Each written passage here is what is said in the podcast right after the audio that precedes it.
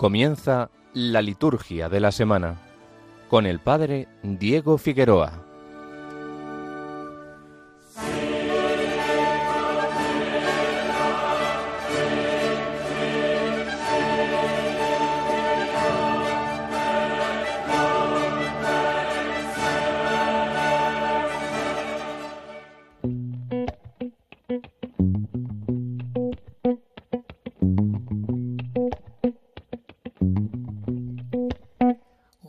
Guess it will be nice if I can touch your body.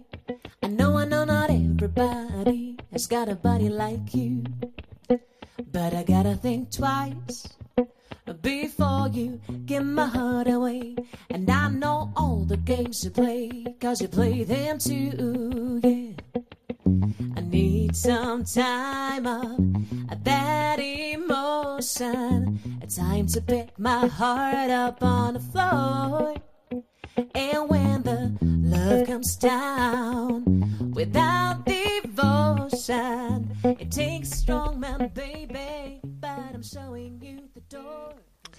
Buenas noches amigos, bienvenidos un sábado más a la liturgia de la semana aquí en Radio María en este sábado 10 de febrero en el que nos encontramos. Vamos a comenzar esta hora de oración, esta hora de reflexión, esta hora de estudio también, podríamos decir, dedicada a la liturgia de la Iglesia, dedicada en particular en este programa, vamos a adentrarnos ya en el tiempo de la cuaresma. El miércoles próximo, miércoles 14 es miércoles de ceniza y por lo tanto la Iglesia eh, nos invita a comenzar este tiempo de preparación para la Pascua. Recordemos que la cuaresma es un tiempo que está en función de otro tiempo, es un tiempo que está en función del tiempo de la Pascua, de la celebración de la vigilia pascual, la fiesta más importante del año para los cristianos. Y por lo tanto, pues en estos próximos programas de la liturgia de la semana, evidentemente el tiempo morado, el tiempo cuaresmal va a centrar todas nuestras eh, explicaciones, va a centrar todo nuestro tiempo, va a centrar también nuestra reflexión vamos a acercarnos a lo largo de este programa, sobre todo, pues después de ver cuál es la liturgia de esta semana, estos últimos días del tiempo ordinario, en esta sexta semana del tiempo ordinario que estamos comenzando en este domingo, y, después en los primeros días de la cuaresma. ¿no? Pensemos que no estamos todavía o no estaremos en la primera semana de, de, cuaresma, sino que estaremos en los días después del miércoles de ceniza, ¿no? Y por lo tanto son los primeros días la introducción a la cuaresma, que es lo que vamos a ir viendo en estos días. Y nosotros en el programa pues nos vamos a dedicar a eso, a ver pues como una visión general de, lo que es el tiempo cuaresmal, una visión general de la espiritualidad propia del tiempo de la cuaresma, una visión general también de lo que vamos a ir preparando y celebrando en estos días. Y desde luego lo vamos a hacer desde, desde la espiritualidad de la liturgia, desde lo que la Iglesia celebra en estos días y cómo la Iglesia va a realizar una tarea pedagógica muy importante en este tiempo. El tiempo cuaresmal es un tiempo en el que la, la guía del Señor se advierte claramente en los textos, en las oraciones, en la música, en los cantos, ¿no? Vamos a ir advirtiendo cómo el Señor va llevándonos a la oración, va llevándonos a la conversión, va llamándonos también a vivir eh, a su camino, a vivir en su camino, a vivir a su lado este principio de, de la cuaresma para llegar preparados a la solemnidad de la Pascua, para ascender a la santa montaña de la Pascua, como dicen los documentos del magisterio eh, referidos a la liturgia. Por eso vamos a comenzar aquí nuestro programa en, este, en esta noche de sábado. Les invitamos a que se queden con nosotros, a que disfruten de este rato de liturgia, de este rato de reflexión, de espiritualidad litúrgica y a que lo hagamos eh, pues en Radio María, lo hagamos en, en, compañía los unos de los otros, escuchando un poquito de música, escuchando también algunas de las oraciones más conocidas de este tiempo cuaresmal, algunos de los textos bíblicos que van a ir marcando este tiempo. Comenzamos aquí, como decíamos, comenzamos la liturgia de la semana en Radio María en este sábado 10 de febrero del año 2024. Allá vamos. yesterday, another time who died before, another boy rose before this river becomes an ocean before you throw my heart up on the floor. And when I reconsider this foolish notion, it takes someone to hold me, but I wait for something more, cause I gotta have faith. I gotta have faith. Cause you gotta have faith, the faith, the faith. I gotta have faith, the faith, the faith. I, yeah.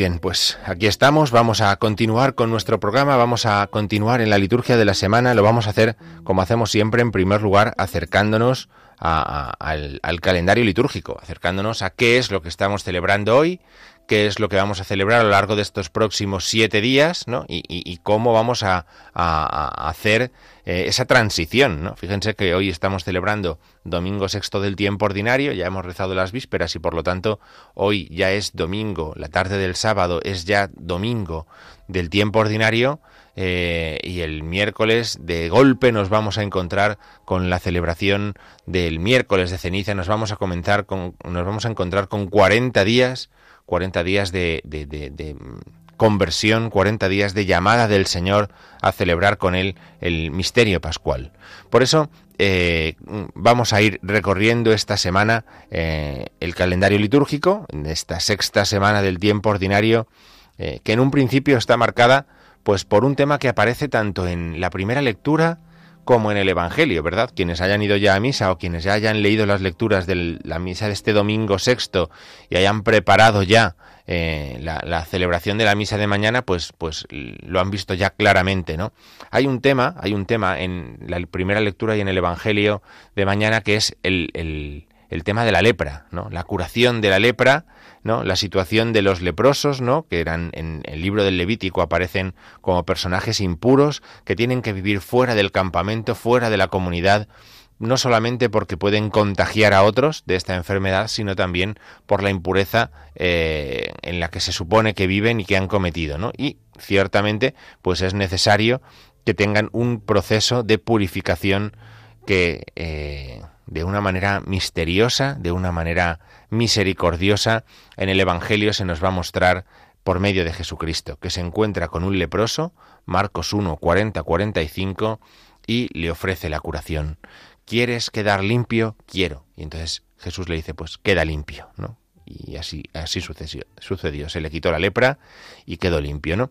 Este es el Evangelio que vamos a escuchar en la misa de mañana eh, que viene precedido por esa primera lectura que en, en, este caso es una clara explicación de la situación en la que ese leproso con el que Jesús se encuentra en el Evangelio estaba. Así que esa es un poco la, la relación claramente visible entre la primera lectura y el Evangelio de la misa de mañana sexto domingo del tiempo ordinario. Vamos a escuchar cómo el Salmo, eh, que es siempre la voz de la Iglesia, eh, nos lo explica muy bien. Eh, el Salmo nos lo explica muy bien. Tú eres mi refugio, me rodeas de, canto de, cantos de liberación, ¿no? El Señor es el que viene a liberarnos, a liberarnos, el que viene a ser nuestro refugio, nuestro hogar, ¿eh? cuando el hogar del pecador, cuando el hogar del que estaba alejado de Dios, pues estaba lejos, ¿no? Y el Señor viene a nosotros para convertirse en nuestro refugio, en nuestro hogar, para invitarnos de alguna manera también así a, a creer en Él, ¿no? Aquella eh, impureza en la que se incurría por la lepra, eh, que representa claramente pues eh, el pecado, el alejamiento de Dios, pues la imposibilidad de participar en el culto también, pues todo eso se ve superado por la presencia de Jesucristo que nos permite entrar en relación con Él, vivir en relación con Él, participar de su alabanza, participar del culto que Él tributa al Padre y que por supuesto lo que hace es reincorporarnos a la vida cristiana, reincorporarnos a la vida creyente, a la vida en la comunidad. Es muy bonita el pasaje de Marcos que vamos a escuchar mañana porque en seis versículos, en un texto brevísimo, ¿no? como era también, eh, si recuerdan, el Evangelio del domingo pasado, de una forma muy breve, muy breve, va a relatar eh, cómo se realiza la curación de este leproso eh, y, cómo esto va a cambiar la vida de, este personaje. El domingo eh, sexto del tiempo ordinario, este domingo 11 eh, de febrero, que es mañana, eh, además sabemos que tiene mm, dos campañas especialmente conocidas y especialmente importantes que coinciden coinciden una porque siempre es el segundo domingo del tiempo del, mes de febrero que es la campaña contra el hambre, eh, la, colecta y la campaña de, Manos Unidas, la campaña contra el hambre, mm, y coincide en este caso con que como el domingo cae en 11 de febrero, pues el 11 de febrero, que tradicionalmente se hace memoria de la Virgen de Lourdes, no podrá hacerse en este día porque cae en un domingo, eh, es Jornada Mundial del Enfermo. Por eso eh, es también día dedicado especialmente a la oración por los enfermos, a la petición por los enfermos, por aquellos sobre todo que están más solos, más abandonados, más incapaces de encontrarle un sentido a su dolor, a su enfermedad. Todo esto coincide mañana, todo esto eh, eh, pues nos muestra también qué importante es saber vivir la espiritualidad del domingo, ¿no? porque eh, es el domingo el que va a dar color, el que va a dar pues un matiz peculiar a todas estas cosas, ¿no? Entonces, bueno, que sepamos eh, hacer mañana eh, el recuerdo de, de, la, la, campaña contra el hambre, ¿no? Y que sepamos también eh, tener especialmente presentes a nuestros enfermos, eh, no puede ir contra el domingo, sino al contrario. El domingo es el mejor día para visitar a los enfermos, el domingo es el mejor día para vivir la caridad, para pensar en aquellos que no tienen, ¿no? El domingo engloba todos estos sentidos y el domingo nos permite también mañana, por lo tanto, vivir todos estos matices dentro de lo, de lo que es la propia celebración de este día. Vamos a, a vivirlo así, vamos a vivir todos estos aspectos y lo vamos a hacer de esta manera que nos permita también a nosotros eh, tranquilamente celebrar un domingo que es muy peculiar también, porque sabemos que eh, en unos días que al domingo siguiente ya no va a ser tiempo ordinario, sino que vamos a entrar dentro del tiempo de la cuaresma. Sin embargo, hasta que esto suceda, los primeros días, los primeros días de esta semana sexta del tiempo ordinario son días de tiempo ordinario. Es decir, el lunes y el martes son días de la sexta semana del tiempo ordinario. Es más, son días feriales. No hay ninguna eh, solemnidad en el calendario en el calendario universal. Ciertamente. Eh, Barcelona celebra Santa Eulalia Virgen y Mártir como una solemnidad, la ciudad de Barcelona, eh, pasado mañana lunes, ¿no? Pero, pero ciertamente eh, no son días de solemnidades eh, a nivel eh, a nivel general, ¿no? sino que bueno son celebraciones particulares. El resto nos sometemos al calendario propio de estos días en el que vamos a encontrar un cambio interesante. Se nos queda pequeño, se nos va a quedar muy pequeño, pero un cambio interesante. Y es que durante estas semanas hemos venido escuchando, hasta hoy mismo por la mañana, hemos seguido escuchando durante estas semanas eh, la historia de los reyes en el Antiguo Testamento, ¿verdad? Hemos escuchado hablar de Saúl, del rey David. Estos últimos días hemos escuchado hablar del rey Salomón, ¿no? con algunos pasajes escogidos de los libros de los reyes, de los libros de Samuel, ¿no? Y ahora, eh, para la sexta semana, eh, damos un cambio, damos un cambio y nos vamos al, Nuevo Testamento. Y entonces vamos a escuchar eh, la carta del apóstol Santiago. La carta del apóstol Santiago nos va a llegar, pues eso, a dos días. Un poquito que vamos a escuchar pasado mañana lunes y otro poquito que escucharemos el martes en la primera lectura. Pero es en esa alternancia en la que el tiempo ordinario nos tiene siempre en la primera lectura, pues esta es la, la, la, la oferta que nos hace la Iglesia en este día. ¿De acuerdo? Eh, escucharemos la primera carta del apóstol Santiago y, después de esa respuesta, eh, después de escuchar esa carta del apóstol Santiago, el Evangelio nos va a ofrecer Marcos 8. En ese recorrido que vamos haciendo por el Evangelio según San Marcos, eh, pues Marcos 8 son los versículos que vamos a escuchar eh, en esta semana. El lunes escucharemos por qué esta generación reclama un signo, es decir, a Jesús se le pide un signo y Jesús eh, se sorprende de que estando él, que es el signo de Dios por excelencia delante, se le reclame un signo y el martes que escucharemos eh, los versículos 14 al 21 en los que Jesús aprovecha una situación circunstancial con los discípulos para... Mm, invitarles a, evitar la levadura de los fariseos, ¿no? Para no caer en la hipocresía, para no caer en, el engaño de los fariseos con respecto a las cosas, eh, a las cosas que, vivan, a las cosas referidas a la relación con Dios. Estas son las lecturas del lunes 12 de febrero y del martes 13 de febrero.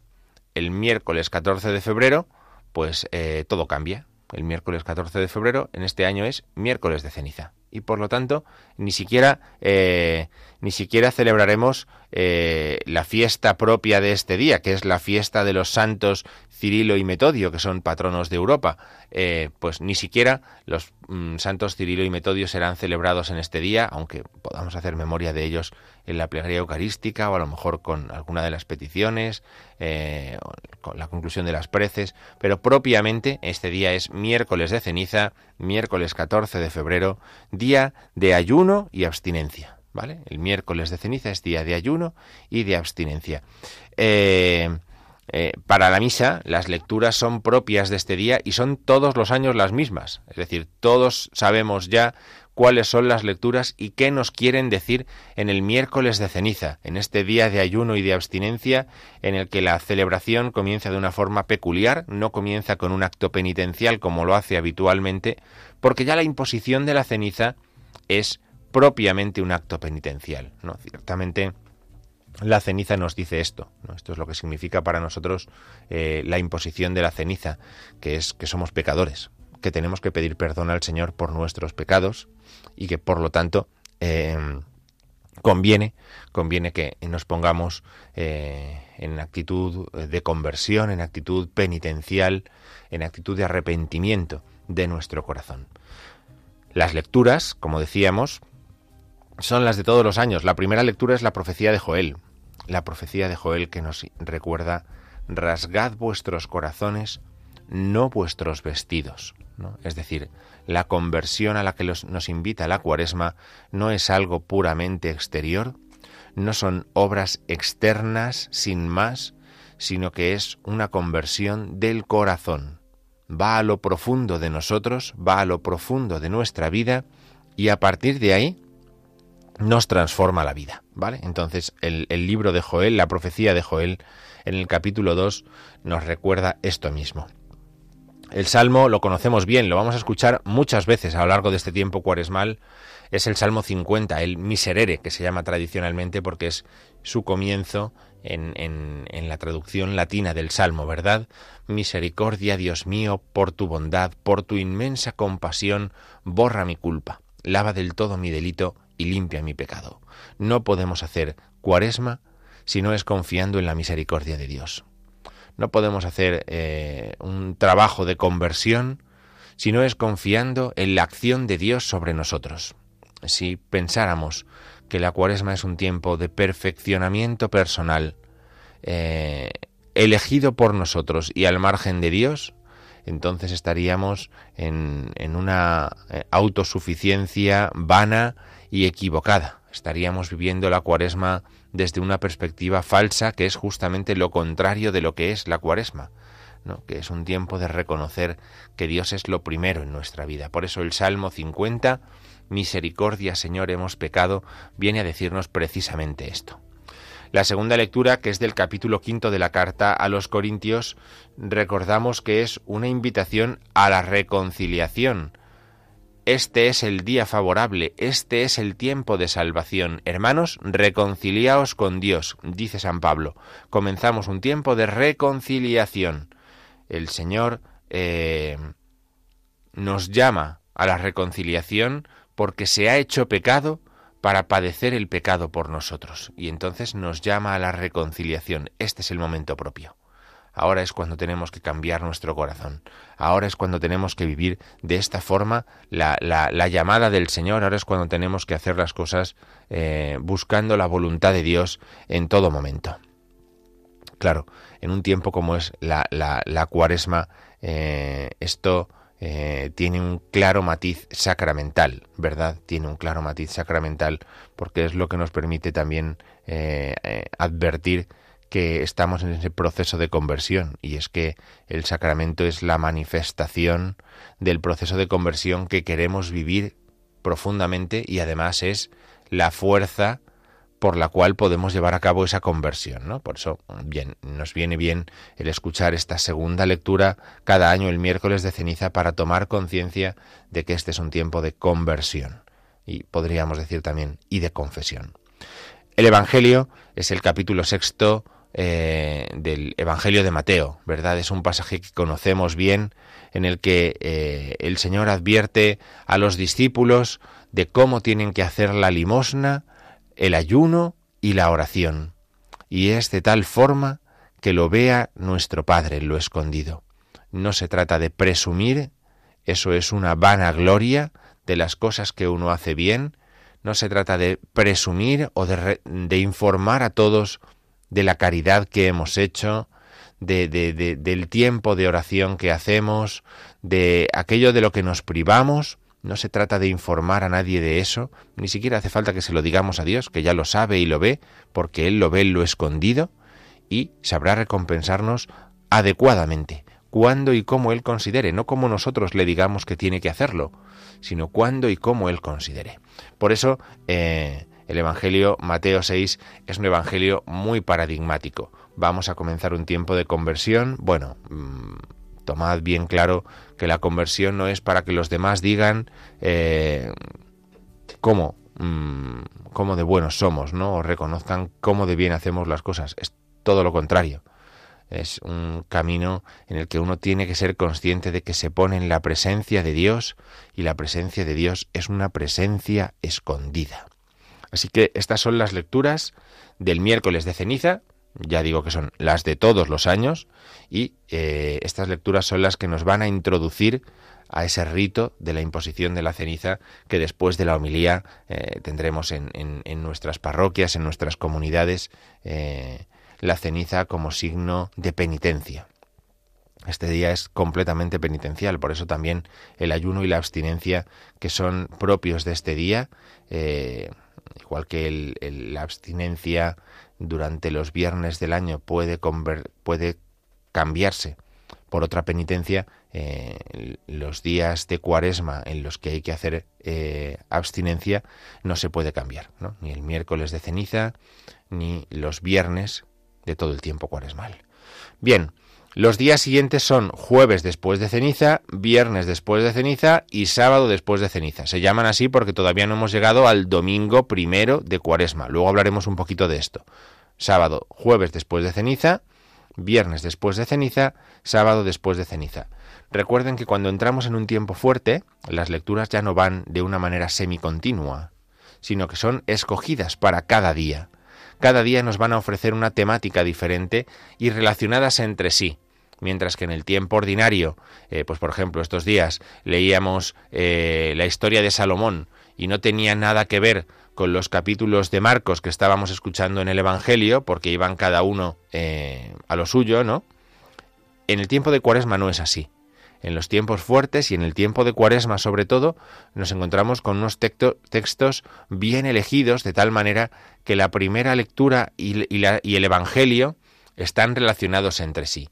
Y nosotros podemos ver claramente, a poco que nos pongamos a rezar tranquilamente, que las leamos, vamos a descubrir cada día cuál es la temática que la Iglesia nos ofrece para ese día de Cuaresma, mmm, leyendo la una y la otra.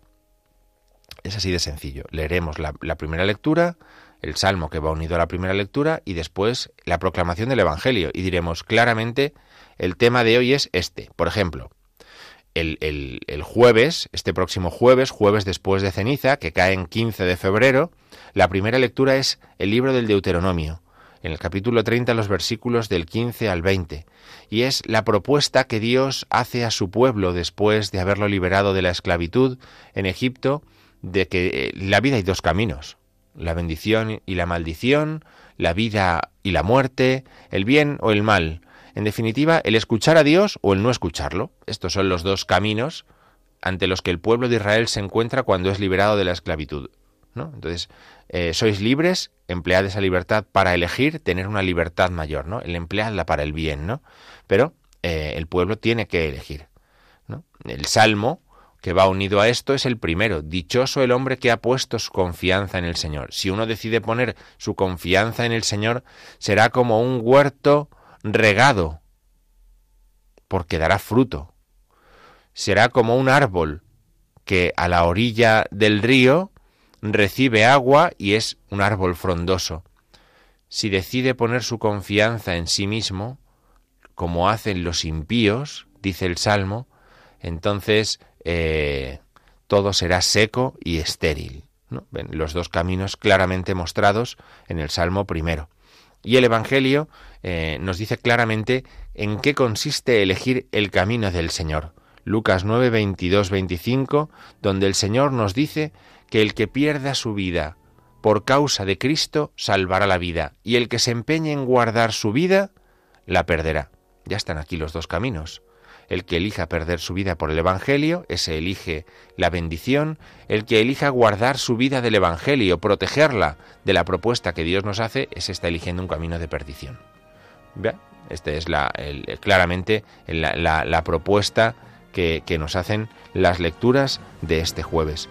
Y el viernes, después de ceniza, nos encontramos con un tema muy interesante y que ya se nos va a ir eh, dibujando Pensemos que el viernes y el miércoles son los días eh, penitenciales en la tradición de la Iglesia, el viernes y el miércoles. El viernes, por lo tanto, el tema va a ser penitencial y es el ayuno. La primera lectura nos va a hablar sobre eh, el ayuno que quiere el Señor y el que no quiere, en, la profecía de Isaías capítulo 58, y Mateo 9 nos va a explicar eh, que los discípulos ayunarán cuando el esposo no esté con ellos. Fíjense qué bonita es la reflexión teológica de la tradición litúrgica de la Iglesia que ante estos días nos dice eh, no cantamos aleluya porque eh, el aleluya es la presencia del esposo, ¿no? Y entonces el aleluya lo cantaremos en, la Pascua, ¿no? Y, entonces nosotros estamos ahora sin el esposo porque no cantamos aleluya. ¿no? Bueno, pues esto mismo nos indica que estamos en tiempo de ayuno, ¿no? en tiempo de ayuno. Las lecturas del viernes nos hablarán sobre el ayuno. Y el sábado, sábado 17, es eh, sábado después de ceniza, las lecturas nos van a hablar de la conversión, del cambio de vida propio de la cuaresma. Isaías 58 continúa la lectura del día anterior, eh, invitándonos a obras concretas de caridad, a obras concretas de amor al prójimo, a obras concretas de no mirar por nosotros mismos, sino de mirar por los demás, ¿no? Y Lucas 5, el Evangelio, nos viene a, recordar esto mismo, ¿no? Que el Señor no ha venido a llamar a los justos que no necesitan convertirse, sino a los que estamos llamados a la conversión, ¿no? Y en eso es maravilloso porque ahí nos encontramos todos, ¿no? Bien, pues estas son las lecturas de esta próxima semana sexta del tiempo ordinario hasta el martes y después primeros días del tiempo de cuaresma, miércoles de ceniza y días después del miércoles de ceniza. Vamos a hacer una parada musical, un alto en el camino y continuamos aquí en la liturgia de la semana en Radio María.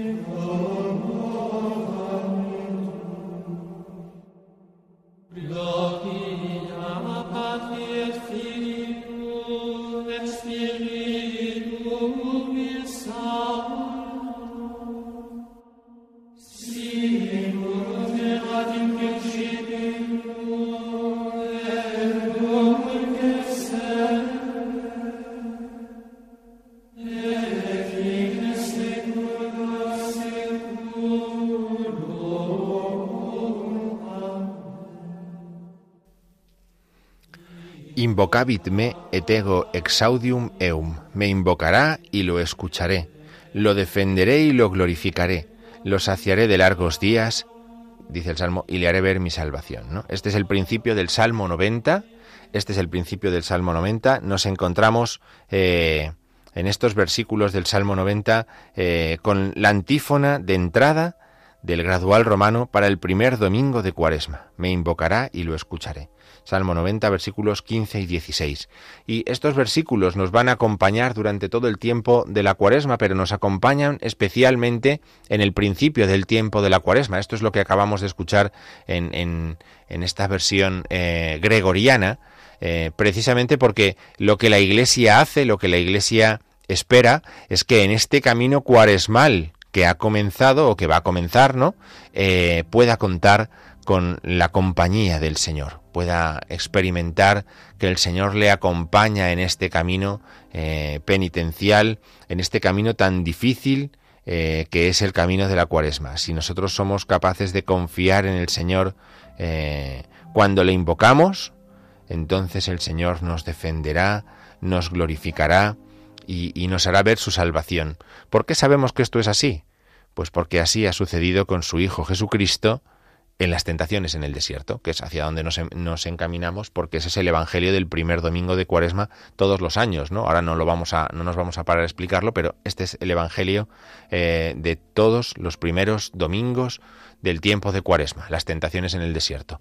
Cuando estamos en el año de Mateo, las escuchamos según San Mateo, cuando estamos en el año de Marcos, las escuchamos según San Marcos, cuando estamos en el año de Lucas, según San Lucas. Pero todos los años el primer domingo es las tentaciones de Jesús en el desierto. Por eso es tan significativo este mm, eh, Salmo 90, me invocará y lo escucharé, ¿no? Me invocará y lo escucharé. El Señor invocó en el desierto eh, a su Padre y él lo escuchó, lo acompañó, lo, lo, lo salvó, lo salvó en definitiva, ¿no? Bien, Mm, eh, esta, esta, es la forma que eh, hemos elegido este, este versículo eh, en gregoriano para empezar a hablar un poquito de lo que es el tiempo, el tiempo de la cuaresma, porque al final, pues, pues, ¿de qué íbamos a hablar hoy, no? ¿Qué, qué, iba a ser lo que nos llevara, pues, nuestra, nuestra atención mejor que el tiempo de la cuaresma? Pues nada, así que, pues, pues hemos dicho, pues, vamos a hablar del tiempo de la cuaresma, ¿no? ¿Dónde está el origen de la cuaresma, no? Vamos a hablar un poquito, a recordar un poquito mmm, algunas, algunos datos históricos que nos pueden ayudar a entrar en este tiempo de cuaresma también sabiendo de dónde ha salido y sabiendo qué es lo que nosotros hacemos en la cuaresma, ¿no? Eh, independientemente del ayuno pascual, ¿no? Pues eh, hay algunos testimonios que nos hablan de la cuaresma como un tiempo que aparece en España, un tiempo que aparece en España al principio eh, en el siglo IV, ¿no? También hay testimonios que nos hablan eh, de una cuaresma eh, que aparece en Egipto, un ayuno de 40 días a finales del siglo III, a principios del siglo IV, y eso ya se entiende como una cuaresma, ¿no? Son, cuaresma significa 40, ¿no? O sea que es, ciertamente así, ¿no? y tenía como fin este tiempo de ayuno preparar pues preparar la Pascua, claro. ¿Cómo? Pues con un ayuno como el que el Señor hizo en el desierto, con un ayuno. Por eso, de esa forma también entendemos qué escuchamos en el primer domingo de Cuaresma y qué vamos, hacia dónde nos dirigimos, ¿no? Desde el ayuno mmm, del Señor en el desierto, eh, relacionamos ya las tentaciones en el desierto con el Evangelio de la Pascua y con la celebración de la Pascua ese sentido que la Iglesia le da es un sentido claramente de preparación, ¿no? Lo decíamos al principio, la cuaresma es un tiempo en función de otro, está en función de la Pascua, de la noche de Pascua, de la Semana Santa, de la celebración pascual, ¿vale? Bueno, muy pronto esa preparación eh, se va a ir eh, centrando en la muerte y la resurrección del Señor, ¿no? Esto es lo que nosotros queremos preparar. Eh, San Pablo dice en la primera carta a los Corintios, en el capítulo 5, en un versículo que nosotros también vamos a escuchar en, el tiempo pascual, celebremos la fiesta no con levadura vieja, ¿no? Es decir, hay que renovar, hay que renovarse para poder celebrar la Pascua de nuevo mm, a la manera de como hacía el pueblo de Israel, ¿no? El ayuno eh, que se observaba durante todo ese tiempo, pues era una extensión de los ayunos del resto del año, pero dirigidos especialmente, especialmente a la preparación de la Pascua. Mm, eh, pensemos que el, ayuno para el Señor eh, lo vamos a escuchar el miércoles de ceniza. El ayuno va siempre unido a la limosna y a la oración no son cosas diferentes. El ayuno va unido a la limosna y a la oración.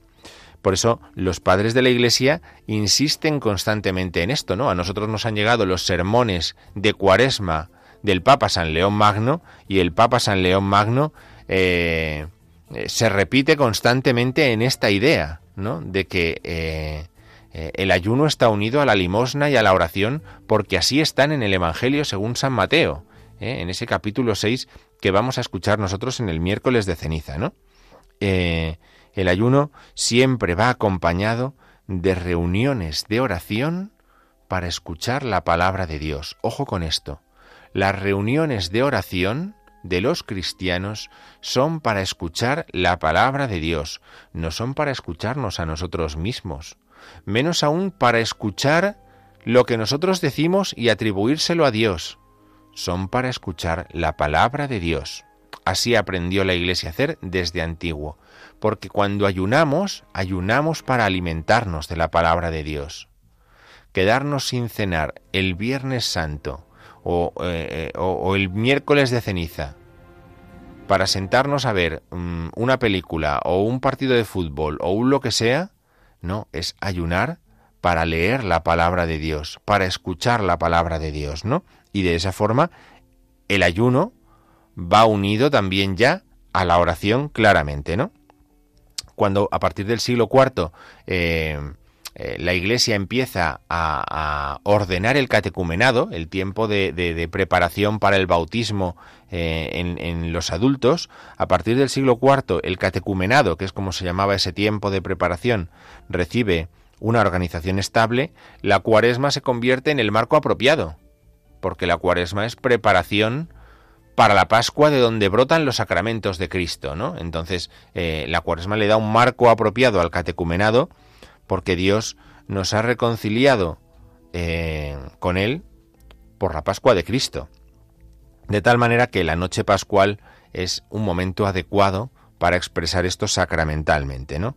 En tiempos de San Agustín, en los tiempos de San Juan Crisóstomo, de todos estos padres de la Iglesia, la Cuaresma ya tenía unos rasgos particulares que han llegado hasta nosotros. Ya ya era un tiempo de ayuno, de caridad, de oración, pero a la vez un tiempo de preparación para el bautismo, de preparación para reconciliar eh, a los penitentes.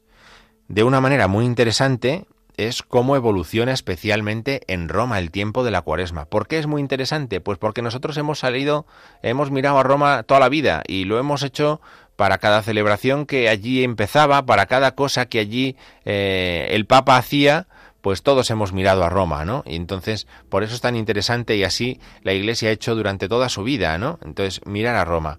En Roma, la preparación para la Pascua, eh, primero, es un tiempo de ayuno, de toda la semana anterior a la Noche Santa.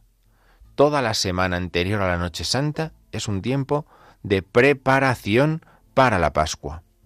La semana se abría el domingo anterior a la Pascua, ¿no? Nosotros ya decimos Domingo de Ramos, en el que se leía la pasión del Señor, lo que nosotros tenemos ahora. Pues así ya se hacía hace montón de siglos en la iglesia en Roma. La reunión del miércoles no incluía la celebración de la Eucaristía ni tampoco la del viernes, porque eran días penitenciales y por lo tanto se ayunaba de esto, ¿no? Entonces, fíjense cómo no había celebración de la Eucaristía, ni el miércoles ni el viernes santo. El miércoles fue el día eh, que mm, por más tiempo mantuvo la oración de los fieles eh, fuera del Viernes Santo, ¿no? Pero, eh, como ven, pues hay elementos que desde antiguo aparecen en Roma vinculados con la cuaresma, ¿no? También en el siglo IV hay un periodo de tres semanas de preparación para la Pascua. Y uno dice, ¿y esto? ¿Esto ha llegado a nosotros ahora? Pues sí, ha llegado a nosotros ahora también. Si nosotros escuchamos las lecturas del Evangelio en las tres primeras semanas de la Cuaresma, escucharemos una clara diferencia con las tres siguientes semanas de Cuaresma. Y es que mientras que las tres primeras semanas de Cuaresma los evangelios son todos invitaciones a la conversión en distintos aspectos, a la conversión.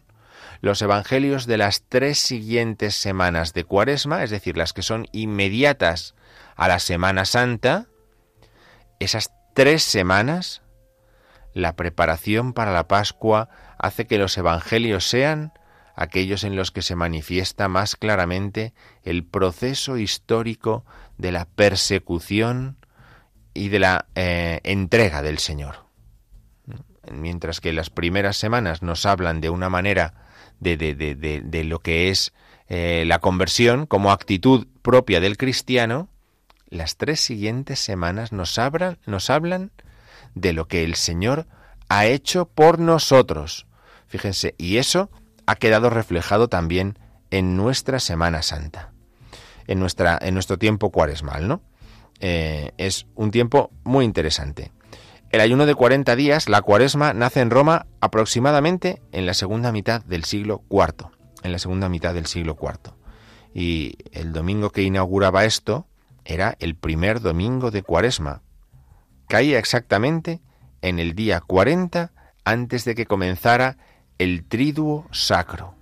Antes de que comenzaran lo que nosotros llamamos ahora el triduo pascual, el día de la, de la eh, muerte del Señor, el Viernes Santo, el de la sepultura, el Sábado Santo, el de la resurrección, el domingo de Pascua, ¿no? Entonces eran 40 días desde ese domingo eh, primero de Pascua. Y entonces el ayuno había que observarlo de lunes a sábado, porque el domingo no es ni ha sido nunca en la Iglesia un tiempo penitencial. El domingo no es ni ha sido nunca en la Iglesia un tiempo penitencial. Lo digo dos veces para que esto se nos meta en la cabeza. ¿Mm?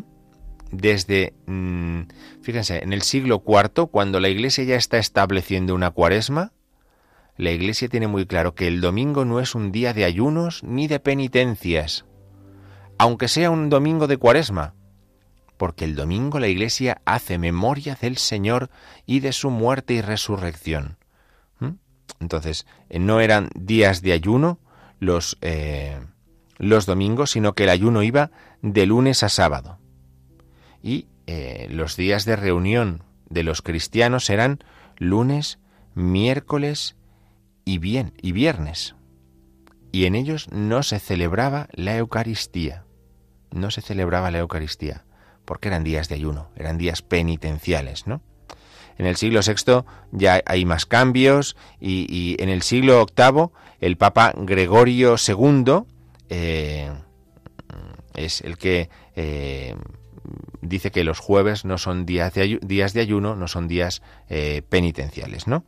Bien, estas cosas nos, nos, vienen muy bien para aprender, para aprender cómo la Iglesia ha ido buscando la manera de explicarnos y de construir una cuaresma de construir una cuaresma. Así que eh, está muy bien que podamos eh, fijarnos en, cómo la Iglesia nos va ayudando, en cómo la Iglesia nos va explicando eh, qué sucede en el tiempo de la cuaresma. Vamos a hacer una pequeña, una pequeña parada para escuchar un poquito de música y continuamos. Vamos a prestar atención a este himno que vamos a escuchar a continuación en la versión de Arpa Dei. Audi benigne conditor, nostras preces cum fletibus,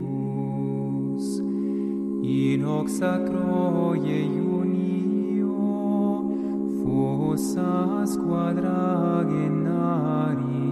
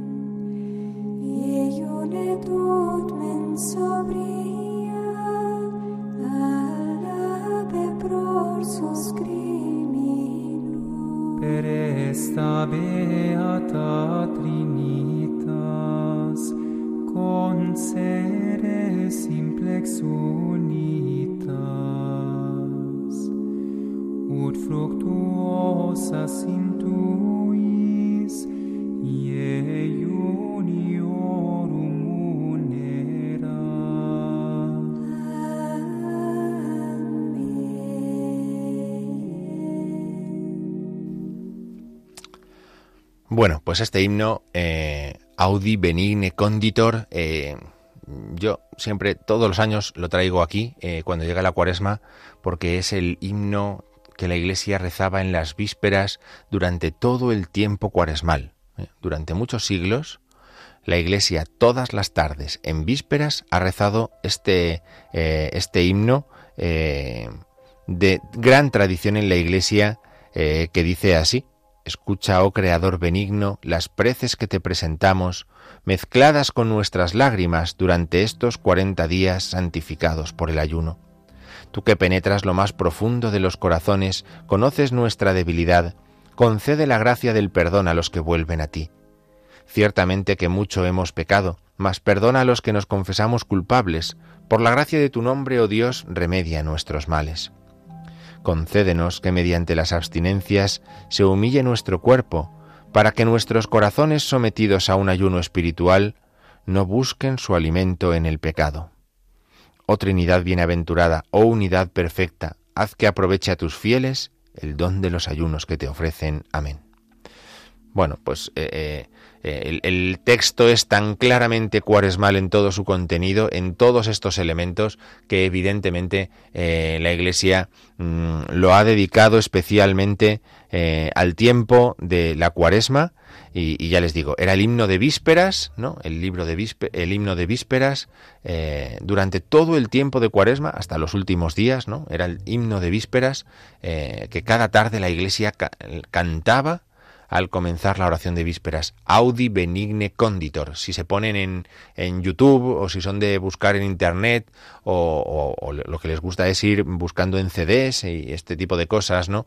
Bueno, pues eh, Audi benigne conditor es este himno, eh, ya les digo, tradicional en la iglesia. Si hoy preguntamos... Eh, a, en muchos coros, eh, en nuestras parroquias, en nuestras iglesias, eh, a lo mejor incluso en alguna catedral, no saben de la existencia de este himno, pero eh, los monjes, las monjas eh, que han guardado estas tradiciones, pues nos ayudan también a, a, a, entender por qué son tan importantes, ¿no? Audi benigne conditor.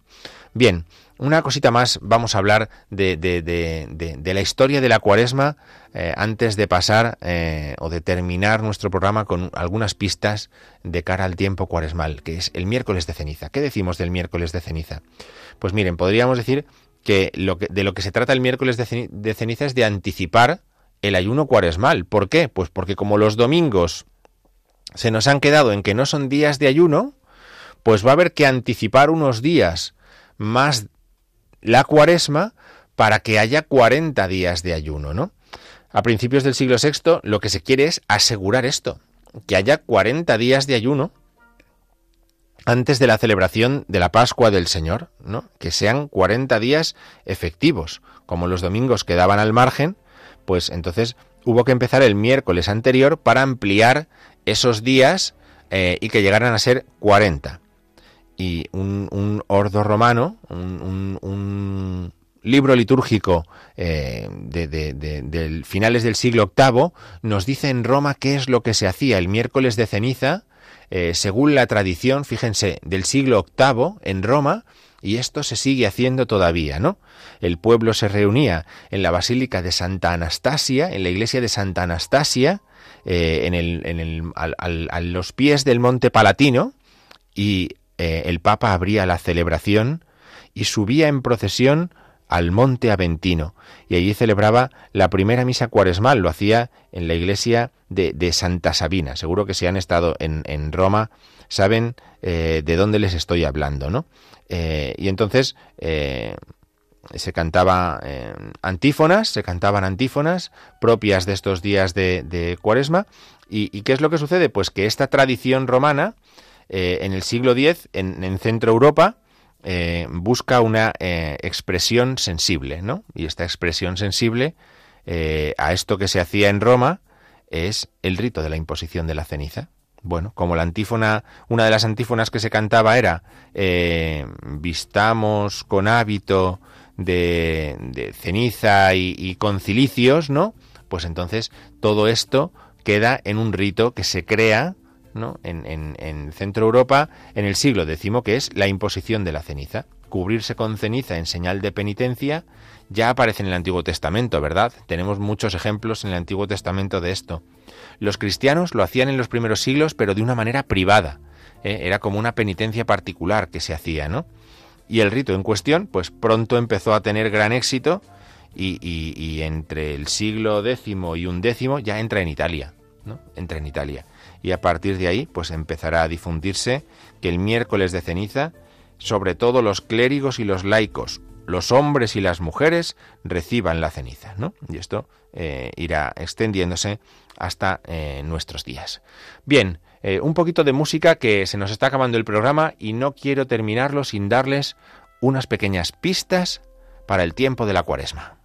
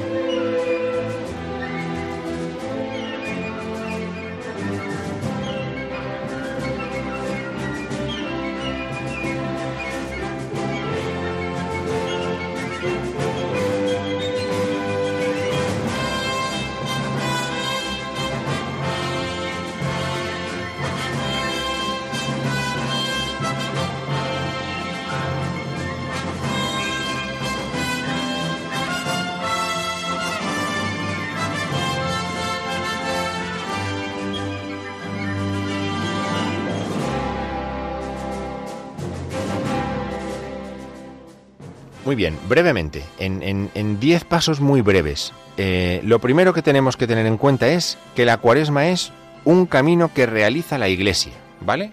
Brevemente.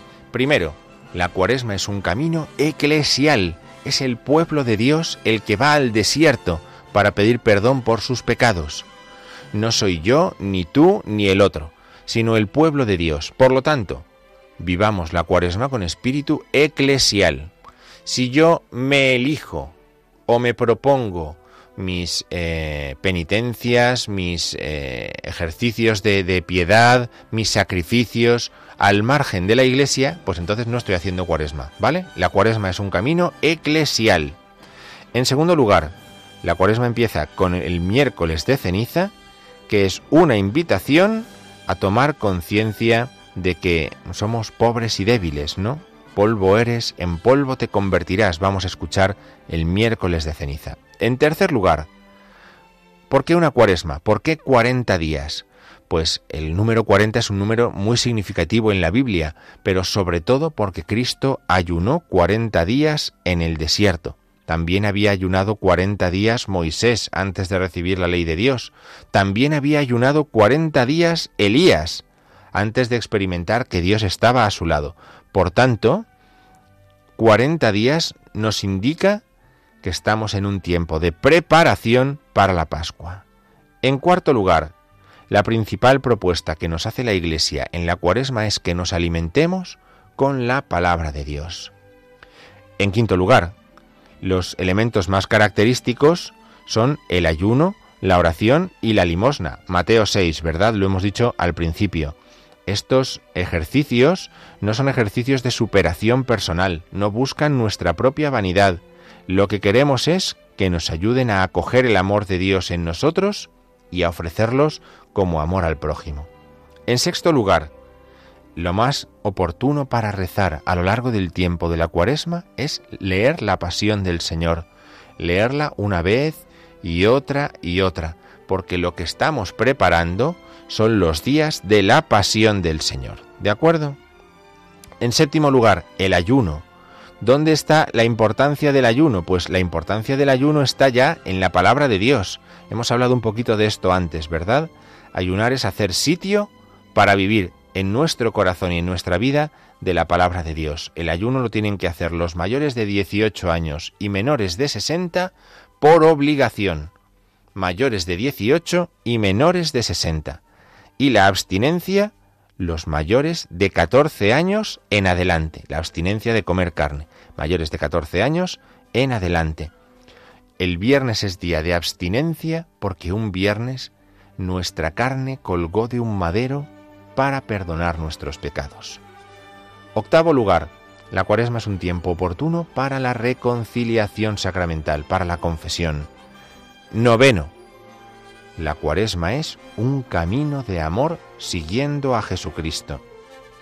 Y décimo, pues prestemos atención a lo que les he dicho antes de la palabra de Dios, como las tres primeras semanas nos hablan de una llamada a la conversión en nuestra vida y las tres últimas nos hablan de cómo el Señor prepara su pasión, prepara históricamente su pasión entregándose por nosotros. Bien, nos hemos mm, llevado el programa entero, hasta aquí ha llegado este programa de este sábado 10 de febrero en la liturgia de la semana. Les agradecemos mucho que hayan quedado con nosotros, que hayan querido acompañarnos en este tiempo. Les deseamos una feliz noche, un feliz domingo y una santa y feliz cuaresma a todos.